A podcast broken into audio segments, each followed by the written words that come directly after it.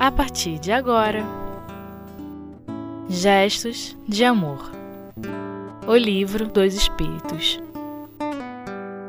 As Virtudes e os Vícios. Segunda parte. Com Darcy Moreira. Meus amigos, muita paz e muita alegria em nossa vida, porque temos um tesouro em nossas mãos, que é essa doutrina que abençoa os nossos passos. Nós vamos fazer o estudo do Livro dos Espíritos nas questões 896 e 897. A questão 896 é a seguinte: Kardec pergunta aos imortais: Há pessoas desinteressadas, mas sem discernimento, que prodigalizam seus bens sem proveito real por não fazerem deles um emprego racional. Tem elas algum mérito? Então vamos ver o que que Kardec pergunta. Vocês já sabem que este é o capítulo 12 e este capítulo do Livro dos Espíritos é da lei, de uma das leis morais, né? Perfeição moral. Então vamos ver o que, que o Kardec nos diz, então, o que, que ele está querendo saber. Né? Então ele diz assim, das pessoas desinteressadas, né? mas sem discernimento. Né? Então o discernimento né, significa essa capacidade que a gente tem de estabelecer né, prioridades na nossa vida, né? É, sem conhecimento, né?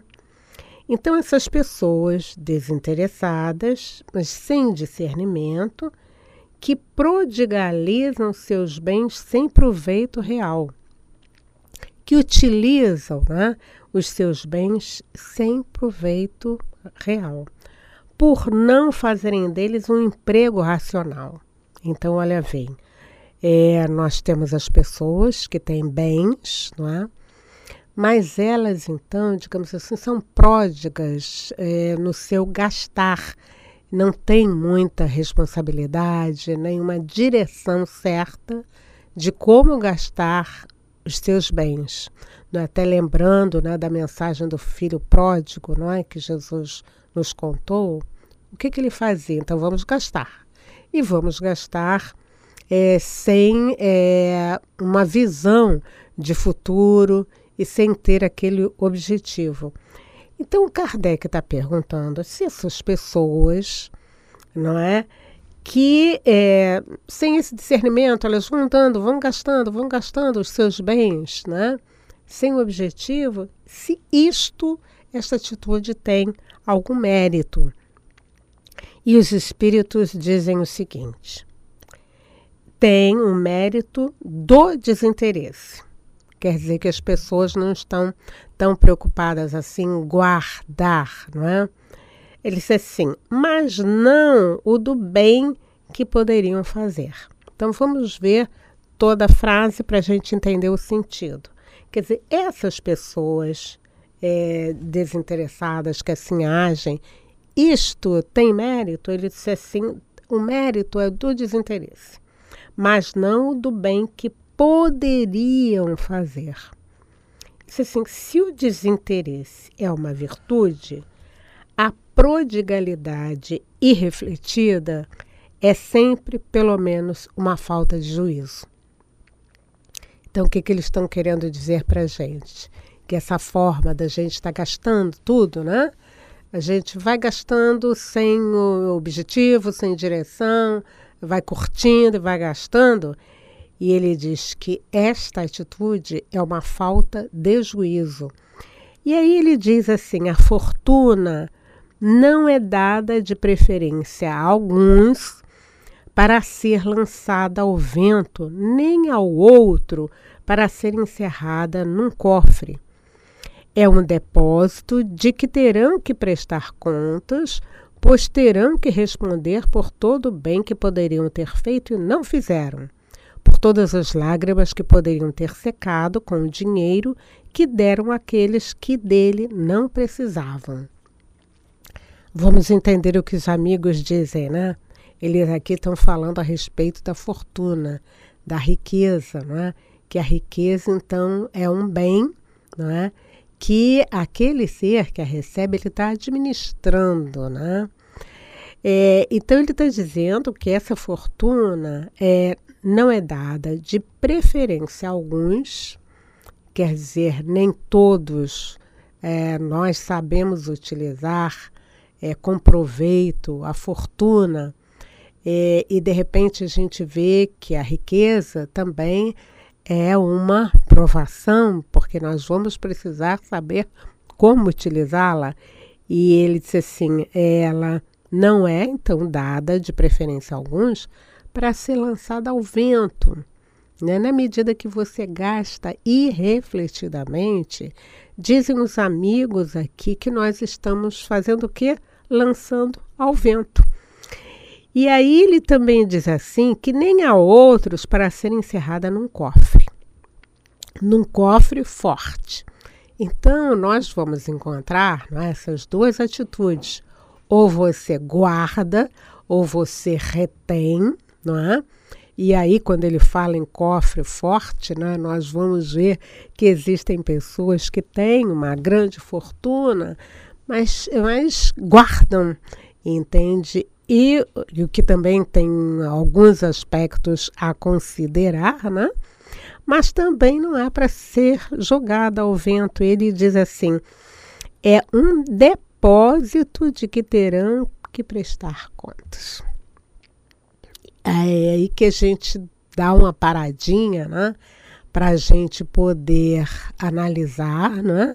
E a gente poder entender essa questão desses dois instantes. Aliás, aqui mesmo no Livro dos Espíritos, eles vão nos dizer a respeito destas, dessas duas situações que a gente vive: a pobreza e a riqueza.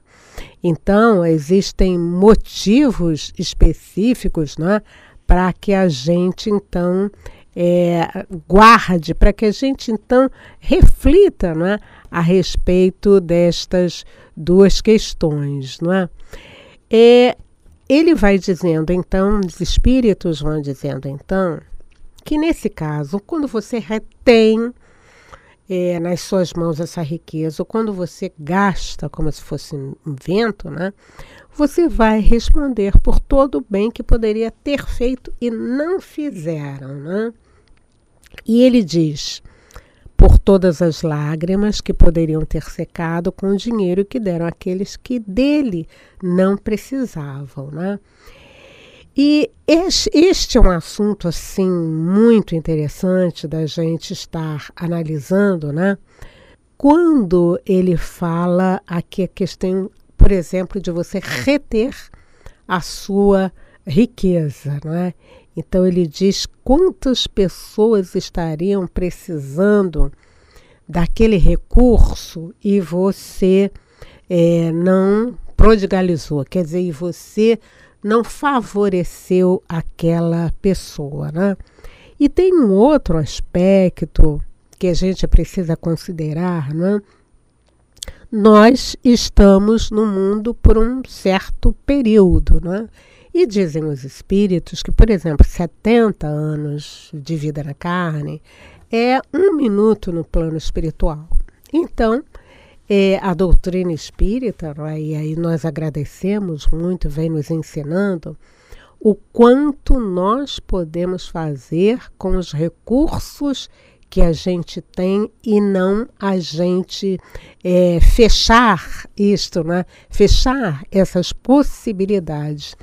E ele aqui, os amigos espirituais dizem para a gente quantas pessoas você pode ajudar. Então é realmente o sentido, né? dessa caridade mais pura. O que, que você. E existem pessoas que dizem assim, ai, mas eu fiz tanto esforço para conseguir, por que, que agora eu vou dar e vou ajudar? Então, esse é o sentido né, da verdadeira caridade. Então, nós vamos procurar e de repente em torno de nós não existem aquelas pessoas que precisam da sua ajuda. Você poderia ter secado lágrimas. Existem aqueles tão pobres, não é? Existem aqueles com tanta dificuldade, ou mesmo, né? Aqueles que sofrem até para comprar remédio. E você tem esta condição. Então, o que os espíritos aqui querem dizer para nós não é que basta que a gente pense um pouquinho a respeito disso e que você então favoreça a este amigo, né? Favoreça, por exemplo, a uma criança é, com pouquíssimos recursos e você agora pode ajudar. E ele ainda fala, né? É, depois vai haver um instante em que eu vou é, refletir e eu vou pensar: ah, eu podia ter ajudado. Então, se você pode ajudar, é, ajude. E aí alguém vai perguntar assim, né? Ah, mas é, é, você que ajudou muito, existem pessoas que ajudam muito, né? Ah, você tinha interesse porque você estaria pensando numa situação boa no plano espiritual. Então, nós vamos ver que isto faz parte do nosso aprendizado. Então, nós agora estamos aprendendo, não é que a gente então vai.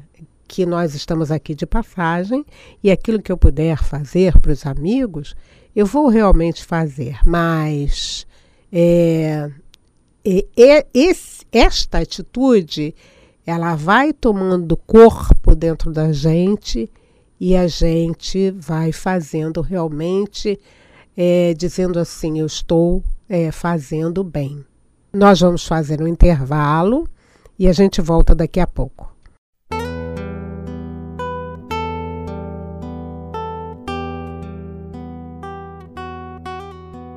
Gestos de Amor O Livro dos Espíritos.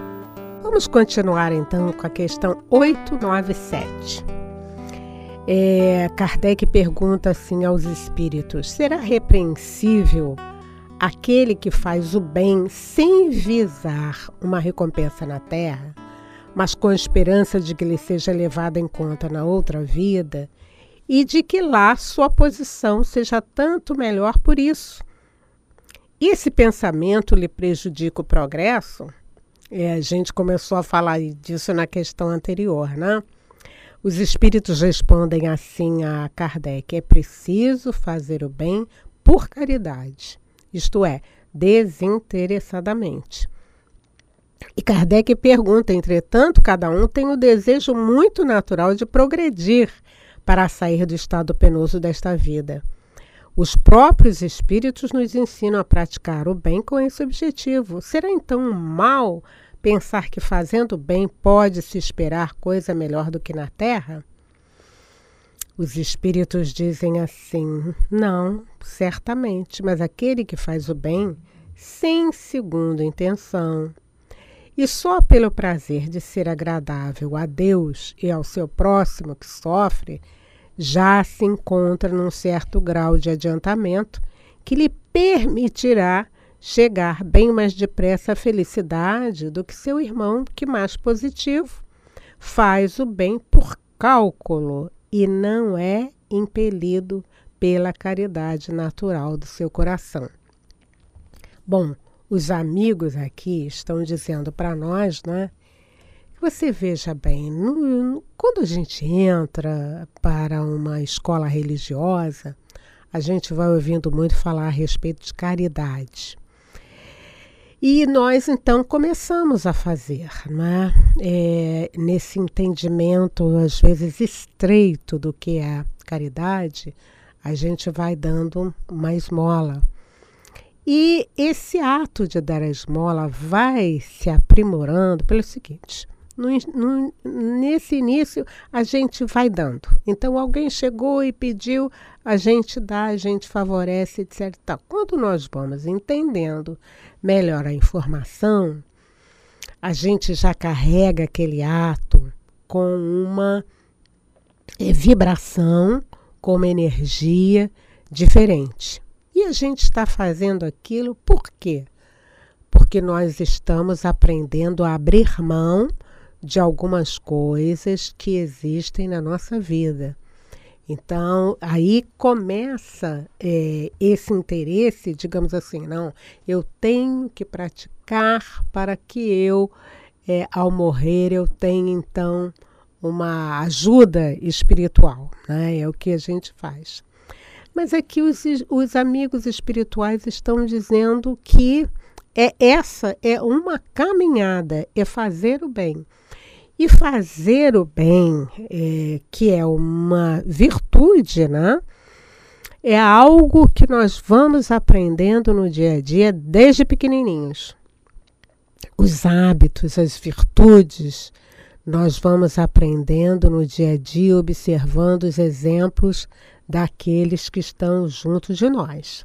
Então, dessa forma, é, esse algo mais nós estamos aprendendo a fazer sem segunda intenção, na certeza que nós estamos realmente aprendendo, não é? E esse aprendizado, ele vai se tornando automático em nossa vida e nós vamos ficando, nós não vamos fazer aquilo por cálculo.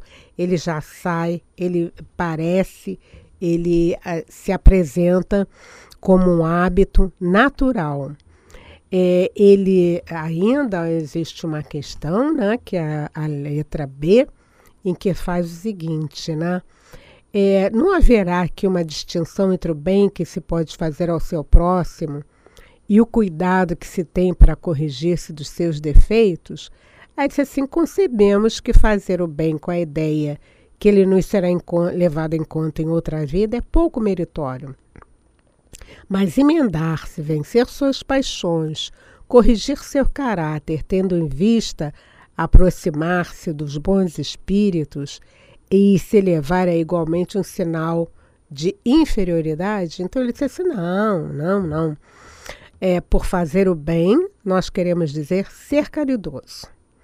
Aquele que calcula que cada boa ação pode render-lhe na vida futura, ele age como um egoísta. E é, como egoísta, né, ele vai precisar rever os seus atos né, para ele poder aproximar-se de Deus. Então, o que, que ele está querendo dizer para nós não é? aqui nessa questão? Né? Ele está querendo dizer para nós né, que se eu quero me aproximar dos bons espíritos, se eu quero me elevar, eu vou é, procurar fazer o bem sem ostentação.